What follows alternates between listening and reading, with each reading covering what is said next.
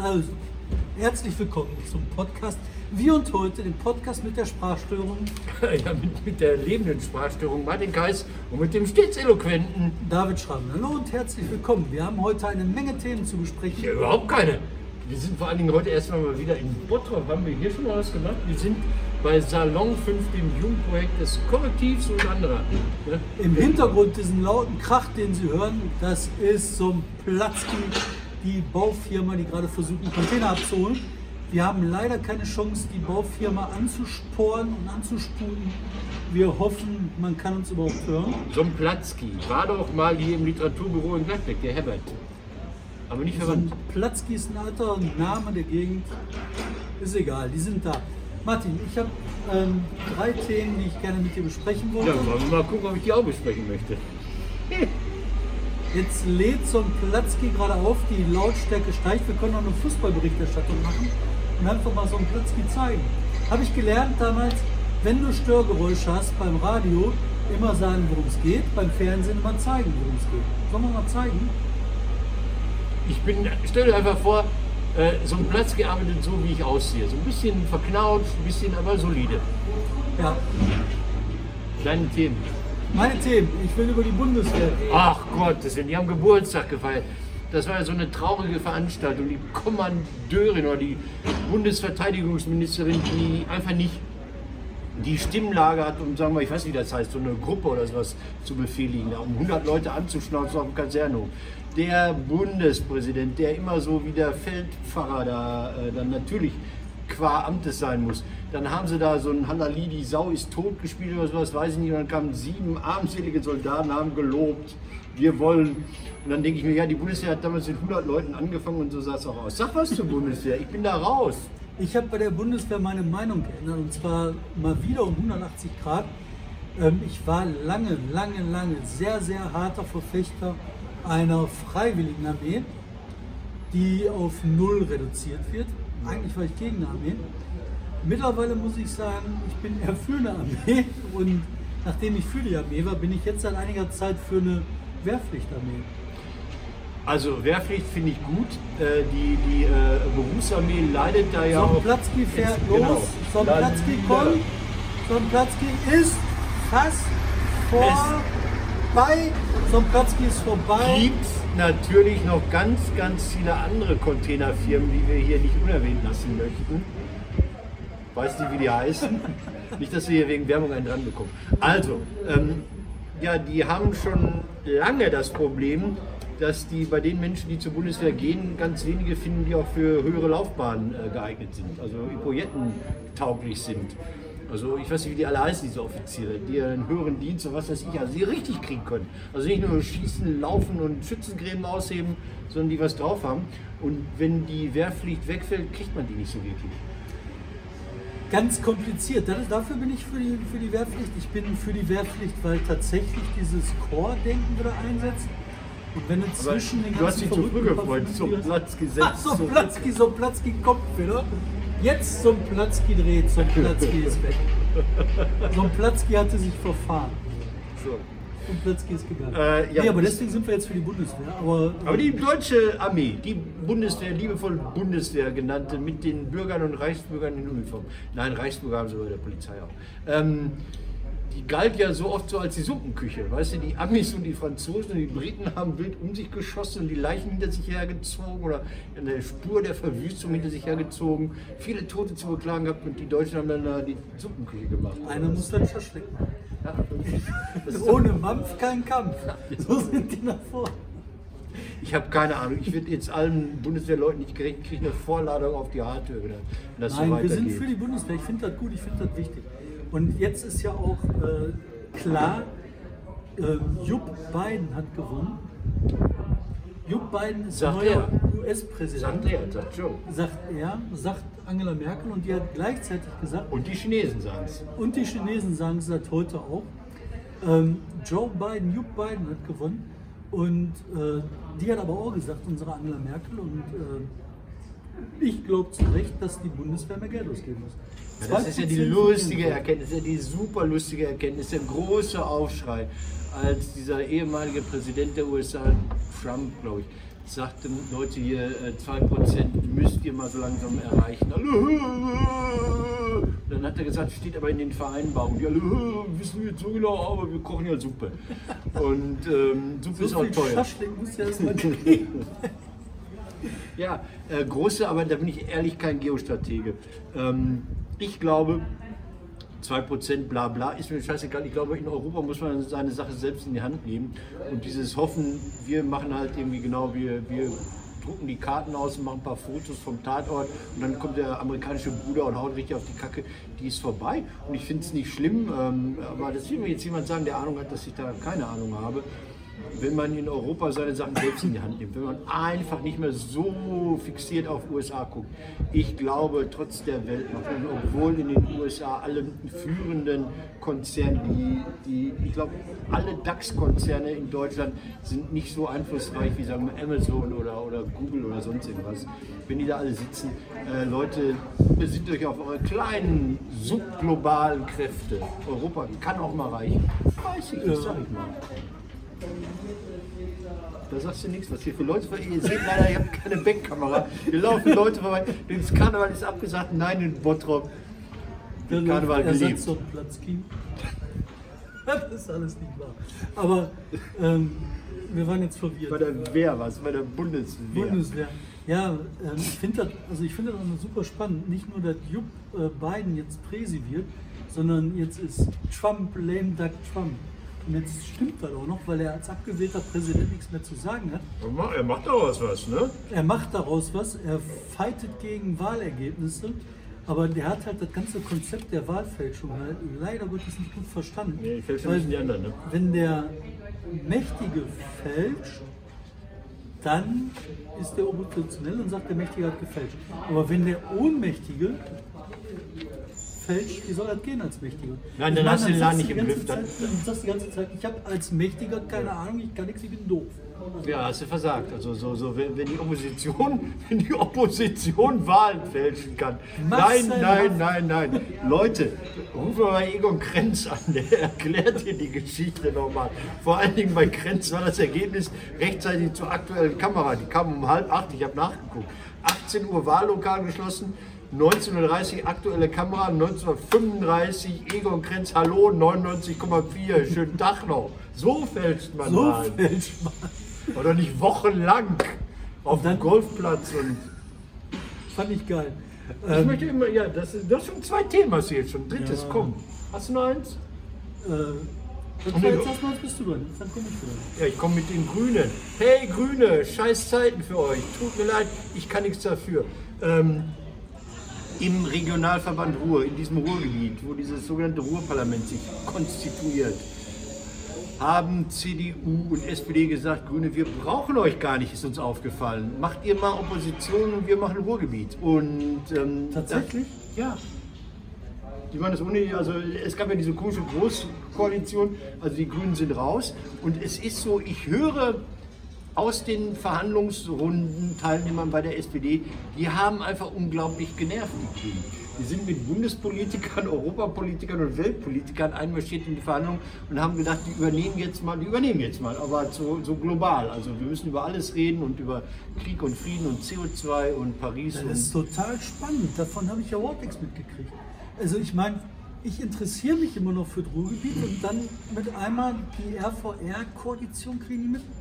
Erzähl, wie ist das Ruhrparlament, Ruhrparlamentskoalition? Bitte. Ja, äh, Rot-Grün. Äh, äh, Schwarz-Rot, Rot-Schwarz, äh, CDU, SPD, weiß ich nicht. Echt? das? Und die haben gesagt, Groß. ähm, Und die Grünen sollen wieder Tighter machen. Äh, die haben jetzt noch diesen verlorenen Planungsdezernenten, der den Regionalplan nicht machen darf. was ist denn aus dem geworden? Der muss doch auch wieder irgendwelche Wahlen verloren haben, ne? Also Tennis habe ich gar nicht Tennis, geguckt. Der Tennis wollte ja auch irgendwo Bürgermeister werden. Ist ja nicht geworden. So. Also da sind wir. Und das passt deshalb, weil das runtergeht. Im Kreis Recklinghausen dachten auch alle schwarz-grün. Kreis Recklinghausen ist immerhin äh, von der Größe her 600.000 größer als Dortmund und Essen. Also ist die größte Körperschaft hier im Ruhrgebiet. Ähm, sollte es auch, hieß es lange Jahre schwarz-grün. Nee, kommt nicht, weil da ähm, die CDU gedacht hat, Leute, wir, wir, können uns nicht so wirtschaftsfeindlich verhalten. Hier haben wir diesen berühmten New Park. Da wird ja auch eine Straße hingebaut, damit Menschen da Waren transportieren können. Das sind ja schon zwei Tabus für die Grünen. Und äh, dann hat die CDU tatsächlich die Eier gehabt zu sagen, äh, sorry, es gibt da eine Linie, die überschreiten wir nicht, dann seid ihr halt raus. Also zweimal grün. Jetzt der dritte Grünverlust in Stuttgart. In Stuttgart Oberbürgermeisterwahl, da gab es doch den, ähm, wie hieß denn der? Der, der, äh, über- Der frühere grüne Fritz Kuhn. Parteichef. Fritz Kuhn, Fritz zurückgetreten. Dann haben sie eine Ach- und Krach-Kandidatin gehabt, die hieß Veronika Kienze. Ich habe mal in ihre Bio ge geguckt und da sagt äh, ein Satz alles, sie hat bei Else Klink Eurythmie studiert. Das steht da. Ja, So, ja, und dann hat die, hat die im ersten Wahlgang, hat die äh, so 19, hast du nicht gesehen, Prozent geholt. Der CDU-Mann 35 Prozent. Die haben keine richtige Stichwahl. Die haben einfach eine zweite Wahl, wo alle wieder antreten dürfen und auch neue antreten dürfen. Also es dürfte jetzt ein Cem Özdemir antreten, wenn er wollte. Ne? Äh, der will aber nicht. Das heißt, ähm, die Zeit des grünen Oberbürger, die ist jetzt zurückgetreten, also will jetzt nicht in die zweite Runde. Das heißt, in Stuttgart, Stuttgart 21, die Heldenstadt der grünen Bewegung, ist es vorbei mit der grünen Herrlichkeit. Es gibt keinen grünen Oberbürgermeister mehr demnächst. ja, die Grünen müssen halt äh, geregelt, doch. ja, die, die, das ist halt, die Entwicklung der Grünen ist kein gerader Weg, sondern eine Zickzacklinie. Ne? Ja. Fortschritt, Rückschritt, Fortschritt, Rückschritt.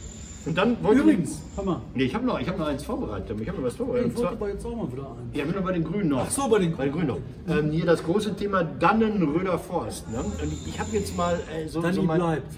Ja, Danny bleibt, aber sowas von bleibt. Ähm, es geht um diese Autobahn, die gebaut und die Grünen wissen jetzt nicht, je nachdem welchen Anzug sie gerade anhaben, sind sie dafür oder dagegen. Ähm, und, und, und es gibt da ja, da ist jetzt jemand von einer Baumaschine gefallen und sich schwer verletzt und die Grünen immer noch und so. Ähm, ich habe mir mal angeguckt, dieser Dannröst, Dannröster, Dannröder Forst. Wusstest du, dass Hessen fast 900.000 Hektar Wald hat? 900, so in der Größe von NRW.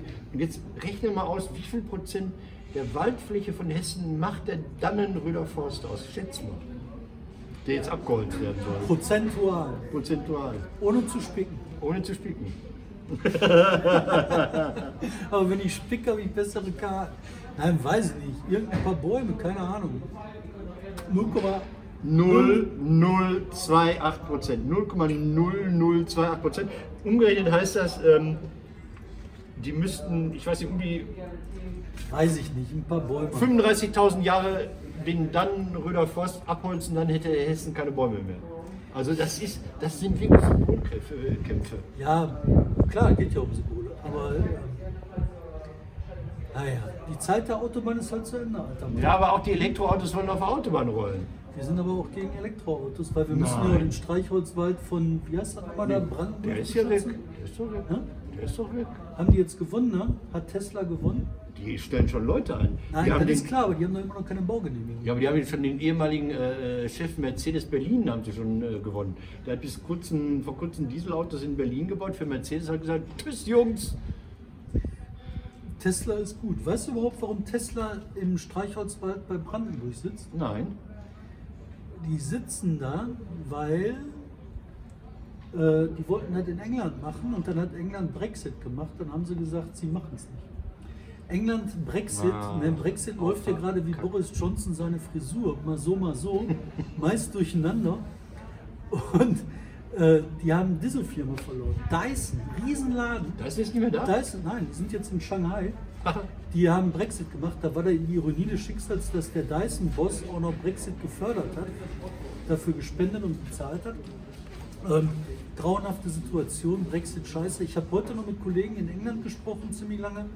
Ähm, ja, die sitzen da jetzt bei ihrem Brexit-Land, wissen nicht, wie es weitergeht und die nächsten Firmen gehen. Die gehen, die gehen, die gehen. Die haben einen echten Lockdown, die haben keinen Ja, aber ist doch schön. Die lieben doch ihre Parks und die Grünanlagen und, und, und, äh, Tee und Cricket. Das kann man da doch gut machen.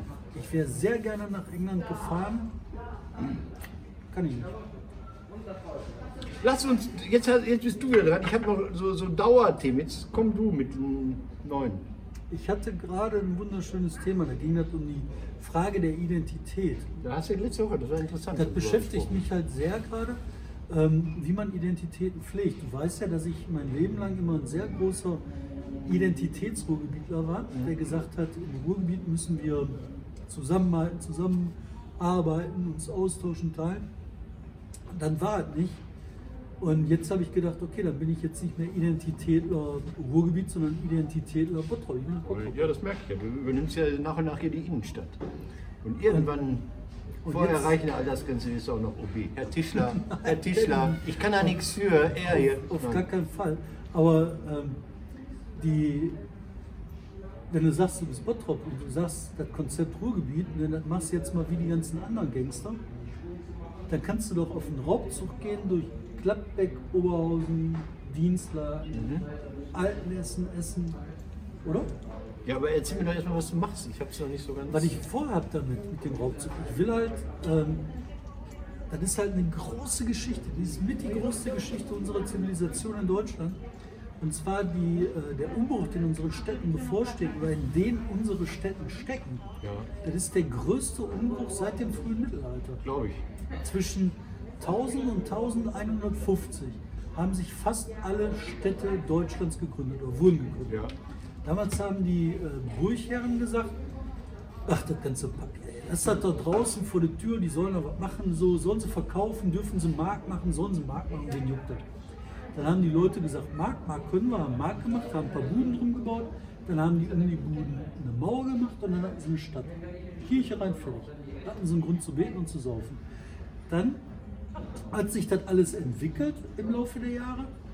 Ähm, die Märkte sind größer geworden, sind in Häuser gezogen, nannten sich nachher Karstadt an ihrer Entwicklung. Dann kam der dreifache Tsunami. Änderung des äh, Einkaufsverhaltens, digitale Revolution, Bevölkerungsalterung und Änderung. Dieser dreifache Tsunami spült gerade durch unsere Innenstädte und verändert die Kommunen grundlegend. Hast du jetzt die Digitalisierung erwähnt? Habe ich. Ach so. Das war zwei. Und äh, jetzt habe ich mir gedacht, jetzt kann man die ganze Zeit das Scheiße finden. Man kann aber auch sagen, das ist so die größte Chance, die eine Stadt hat wie Bottrop. Wenn ich als Erster das erkenne und sage, ich mache jetzt quasi das Magdeburg der neuen Zeit, Aber ihr seid doch eh Innovation City. wir sind Innovation City und jetzt sind wir bald Magdeburg City. Wir sagen halt, wir kolonialisieren unsere Nachbarn und plündern die aus. Wir sind die Raubritter der Neuzeit. Was heißt das denn jetzt? Kann man sich überraschen lassen. Nee, ich will ein Konzept aufbauen, wo wir halt ähm, die Menschen der Nachbarstädte in unsere Stadt locken, um die alle nach Bottrop zu holen. Die Gladbecker nach Bottrop holen. Hi. Aus welchem Grund sollte ich als Gladbecker nach Bottrop fahren? Da sind doch Animositäten seit 1975, Länger als ihr das Rathaus da leer geräumt habt. schon mal geplündert haben.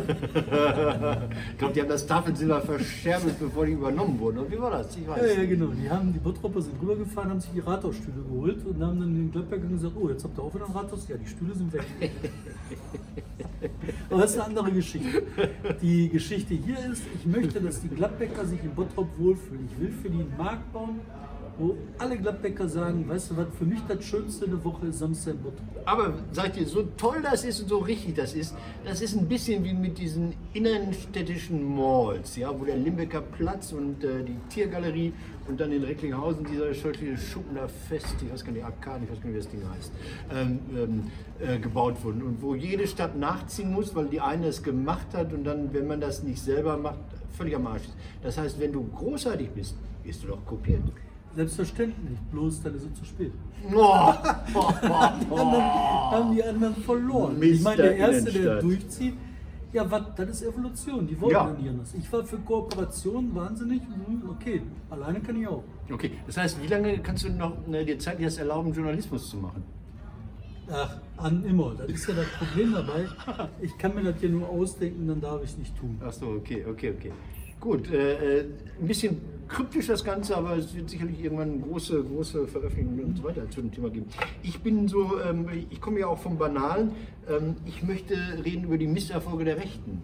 Michael Brück, Der ist nicht mehr im Rat, soweit ich weiß. der tritt das Mandat nicht an, lügt nicht so gut. Also, ist der im Knast? Nein, der ist, der ist noch nicht mal Freigänger. Also der, ist, der ist noch nicht mal im Knast. Das ist, glaube ich, vielleicht. Nicht noch- Nein, das ist, glaube ich, das Problem. Michi Brück ist, ist so ein bisschen so ein, so ein Weichei, glaube ich auch. Also, ähm, ähm, also erstmal. Arbeit schon. Also, es ist so: in Dortmund die Rechte. dieser berühmte angebliche Nazi-Kiez. Großes Thema, große mediale Aufmerksamkeit, großer PR-Erfolg für fünf bis acht dahergelaufene, hast du nicht gesehen. Äh, Die haben lange, lange riesige Erfolge gemacht, ah, die sind in T-Shirts ins Rathaus gerannt, haben dann zwei Ratsmandate gehabt und, und, und haben sich zusammengetan, haben Gelder abgezogen. Jetzt bei der letzten Wahl sind sie ein bisschen eingeknickt, die Kohle kommt nicht mehr. Also diese Ratsgruppengelder, da, ich weiß nicht wie viel tausend im, im Jahr, kommen einfach nicht mehr. Und deshalb äh, sie musste Michi Brügger einen bürgerlichen Beruf annehmen, wie er geschrieben hat, und möchte nicht, dass er immer seinen Nazi-Scheiß oder, ist ja kein, Michi ist ja kein Nazi.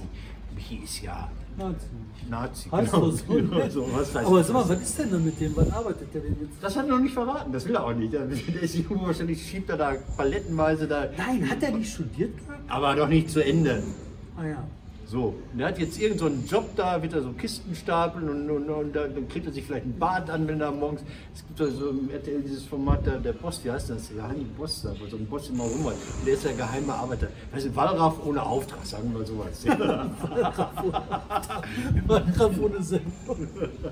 Ja, geil, geil. So, also das, das hat sich so ein bisschen, bisschen da erledigt und ähm, gerade noch mit jemandem gesprochen, der sich da äh, relativ gut auskennt. Wenn du da so viele junge, testosterongesteuerte Typen hast, die können so lange zusammenhalten, solange es läuft. Wenn Beute zu verteilen ist und wenn die Medien da sind und wenn sie daran aufgehalten können, dass sie den linken Virus auf die Fresse gehauen haben. Wenn das alles nicht mehr funktioniert, dann Dann brechen die Widersprüche auf. Und das ist bei der AfD auch gerade so, die geht Ja. so den Bach runter. Die haben gestern einen Prozess gegen uns verloren. Warum sagst du das nicht? Tada! So sehen Wer, sie wer aus. gegen wen? Was habt ihr wieder schlimm Ähm, gemacht? wir haben darüber berichtet, dass die AfD einen Spendenskandal hat, Ja. wo die halt ähm, Gelder unberechtigt bezogen haben, dafür jede Menge Strafzahlungen haben, zahlen mussten. Ein paar hunderttausend Euro. Wir haben den richtig, sind wir denen auf den Sack gegangen. Ähm, dann hat die AfD gesagt, wir sollen nicht auf den Sack gehen, haben uns verklagt auf Unterlassung. Wir sollen nicht mehr sagen, dass die Spenden illegal gezogen haben, dass die vom Bundestag gezwungen worden sind, die Spenden zurückzuzahlen und offenzulegen, dass die Strohmänner eingesetzt haben. Und gesagt, dürfen wir nicht sagen. Haben wir gesagt, sagen wir doch. Ah, Das für euch? Guck mal. was steht denn da? Ich habe da so schlechte Ich sehe auch nichts. Äh, Hüde war die. Ja, ja, Hüder Verdi, der sitzt hinter uns. Da muss ich einmal einscannen, Moment. Ja. So, jetzt kommt auch noch Post. Also wir waren Jetzt bei der AfD, Post. lassen Sie Ja. sich nicht stören. Ja. Und dann haben sie den Prozess verloren. Und als sie den Prozess verloren hatten, waren die natürlich sehr quengelig. Aber unsere Reporter Markus Benzmann und Justus von Danitz, unser Chefredakteur, haben die auf links gezogen. Jetzt sind sie am Arsch. Da Erst ein ist der durcheinander. Hm? Ich gehe jetzt weiter. Alles klar. Ciao. Tschüss. Da kommt die Spätpost noch. So, okay. Aber warum haben die diesen sinnlosen Prozess angestrebt? Weil Ja, die wollten überdecken, dass sie halt ein Loserhaufen sind, der außerdem illegale Partei. Ich weiß es nicht. Für mich geht es darum, sowieso nicht um diese ganzen Parteispendenkram. Für mich geht es um einen kleinen anderen Prospekt bei der AfD. Und zwar haben die einen Konflikt, den sie nicht gelöst haben, zwischen, der macht sich gut klar, an der AfD-Rentenpolitik. Oh. Und zwar ist der der Flügel um Meuthen. Die wollen, dass die Rente aufgelöst wird. Die Rentenkassen verschwinden, die Menschen sich privat versichern oder gar nicht versichern. Ja. Gar nicht versichern Ja. heißt, alle Arbeiter sollen, wenn sie Alle Rentner sind, am. Arsch haben. Ja. Dagegen wendet sich der völkisch-nationalistische Nazi-Flügel, die sagen, ähm, wir wollen eine völkische Rente haben, wo der Volksrentner ähm, vom Staat bezahlt wird, quasi als bedingungsloses Grundeinkommen für Arier.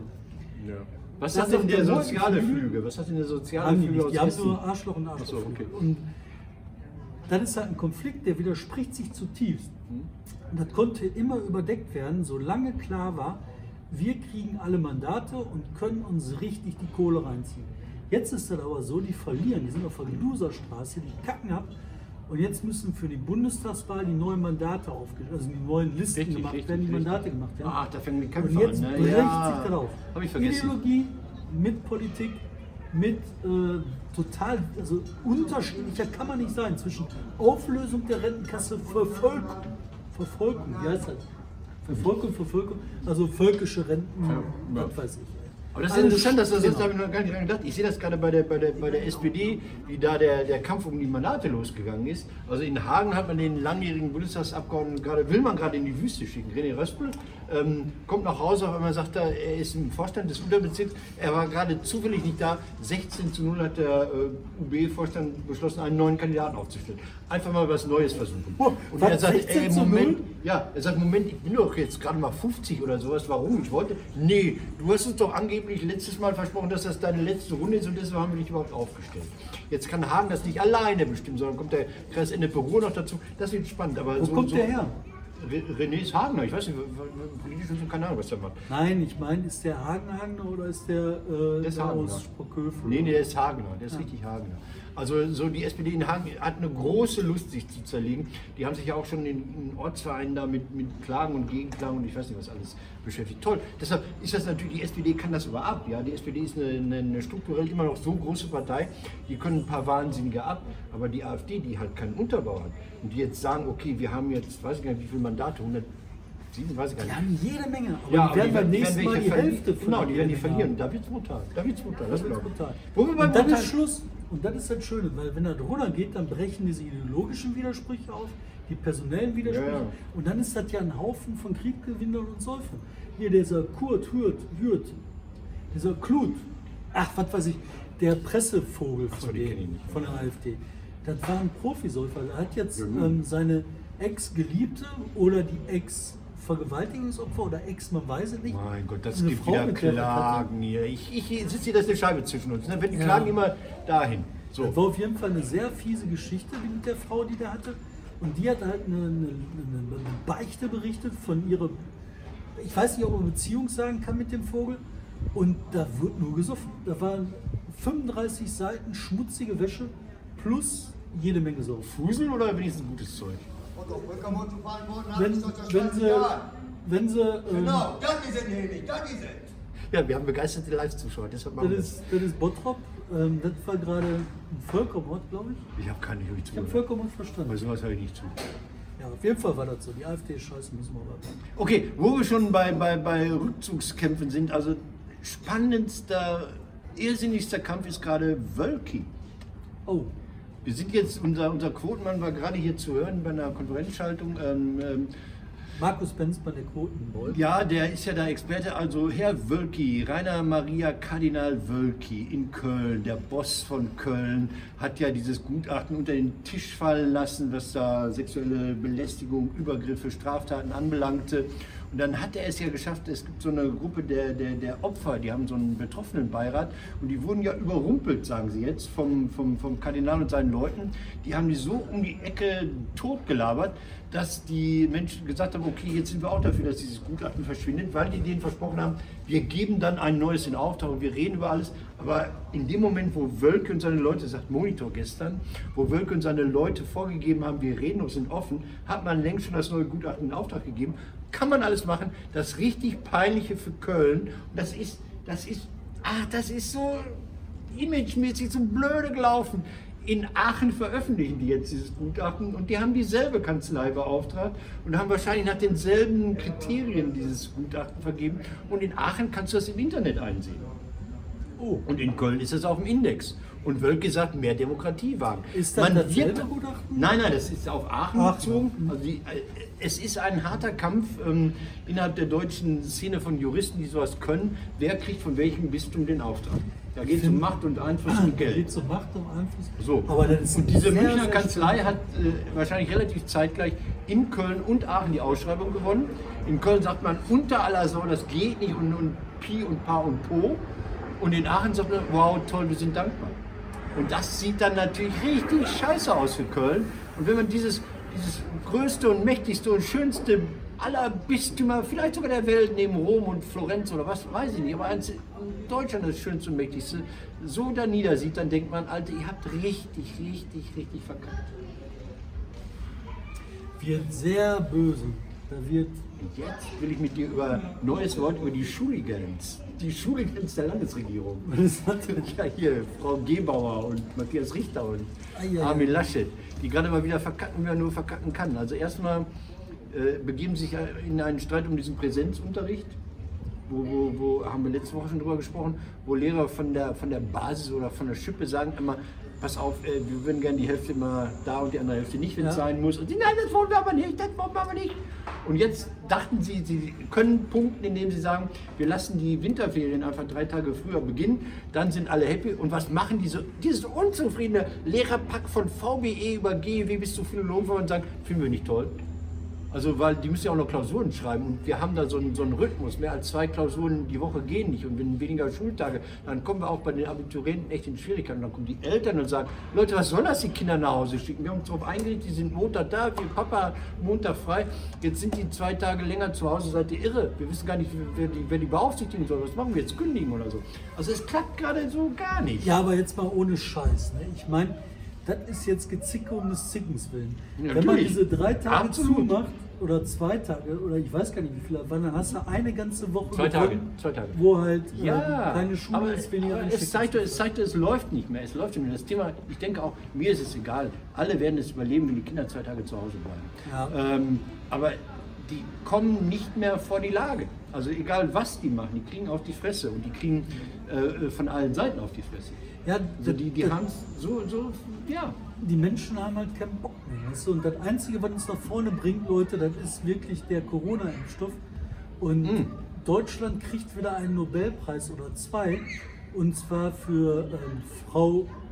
Oh, jetzt habe ich den Namen vergessen. Özlem. er heißt, er ist Uhr. Uhr mit diesem G, mit dem Strich drauf, das Aber ich wollte gerade sagen, für Frau Ösle und ihr Mann. Ja, Weil ich fand das so irre, ne? wenn du halt guckst, die ganze Zeit wird immer dieser Uwe und seine Frau. Aber das sind beides gleichberechtigte Wissenschaftler Richtig. und die Frau wird immer nur gesagt, und, Und Frau. Frau. Und Frau. Und wenn die den Nobelpreis kriegen, dann wird dann auch so stehen, Herr ähm, Uwe, Uchu, oder wie? wie Nee, nee, ich Munju ist jemand anderes, aber deshalb können wir den Namen merken, weil ein großer türkischer Journalist, Gott hab ihn selig, Uwe Munju, äh, hieß halt auch so und ich fand den Namen damals sehr schön. Uwe. Uwe. Ja, auf jeden äh, Fall, der kriegt den Nobelpreis und seine Frau. Werden wir alle gerettet? Ja, sicher. Wer ist auf Platz 1 in der Abfolge? Bist du sehr systemrelevant im Gegensatz zu mir? Sag nichts Falsches. Ich bin so systemrelevant, ich besorge mir das schon. Im Bottroper Marienhospital kennt der da, der kennt da einen. Ich Gut, ich habe noch ein Thema, so das schien mir schon lange. ausgelegt.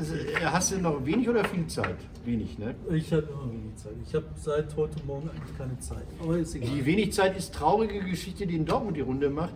Äh, Fred Apel ist gestorben. Fred Apel, Apel, Beck und Brin- Brinkmann für die Älteren. Ähm, es gab ja irgendwann, fing ja die Folk-Bewegung an in den 70ern. Äh, mit der Funkoma in, in Witten, im Werkstatt und so weiter, wo, wo, wo, wo jetzt äh, die, sagen wir mal, Fortschrittlichen und Linken auf einmal Lieder gesungen haben, die Heimat jetzt nicht immer mit der schwarz-braunen Haselnuss zusammengebracht haben. Und Fred Apel ist einer, der hat, ist da immer geblieben und hat in Dortmund was geschafft, was, was kaum jemand geschafft hat. Der hat diese zotteligen Leute wie Gunther Feuerstein, also die da mit irgendwelchen Zupfinstrumenten, die keiner mehr kennt, irgendwie Furore machen wollten, in Einklang gebracht mit dem SPD-Ortsverein. Also Fred ist am Montag gestorben, 67 Jahre alt. Ähm, und das trifft die Dortmunder Szene hart, weil Fried jetzt mehr stilbildend war, aber, aber überall war. Also er hat dieses große Festival Dortmund äh, mitorganisiert. Ähm, er hat ähm, Aber das war doch einer auch von den Krautrockern, ne? ja, Rock hat er nicht gemacht. Also, Ja, aber so die das, das, Krautrock-Bewegung. das hängt alles zusammen, diese ganzen Konditors und wie sie alle heißen und ähm, äh, Piet Bude, wie heißt denn? Also diese, die hingen alle zusammen. Das war so eine große Dortmunder Bewegung, die aus der dann ja auch quasi der moderne WDR gewachsen ist. Also dieses Dortmunder Kabelfernsehen, wo Klaus Beck dann äh, nachher Inten ja, Studioleiter in Dortmund wurde, die haben ja den WDR in Köln äh, total bewegt. So Sendungen wie Zimmerfrei oder Zack oder sowas, die hätte es ja, oder Morgenmagazin, die hätte es ja alle ohne die Dortmunder Kerngruppe nie gegeben. Und wenn man danach wieder zugehört ist, und da, da ist Fred so, so, so ein Bestandteil. Hat viel gemacht, hat ähm, Ruhrhochdeutsch nicht, aber hat äh, im Kabarett Kö äh, Kabarett veranstaltet und ähm, hat äh, in Kastrop das Weihnachtszelt gemacht und hat sich sehr um die Nevin Subotic Stiftung gekümmert, weil Nevin ja sein Schwiegersohn ist. Woran ist denn der gestorben? Das weiß ich nicht. Lag Nicht tot- Corona oder nee, so? Nee, nee, lag, lag tot in der Küche. Und äh, uns trifft das auch am, am Rande, weil seine Lebensgefährtin auch äh, im Fletch Spitzel ähm, viel macht für, für, für Kultur, also so im Hintergrund. Ja, traurige Geschichte, aber es war eine große und warmherzige Bewegung. Man ist ja immer in Blasen, aber ich habe aus vielen Ecken äh, äh, Beileid und, und, und, und, und ja, Anteilnahme mitbekommen, die man so gar nicht erwartet hat. So ist das. Ja.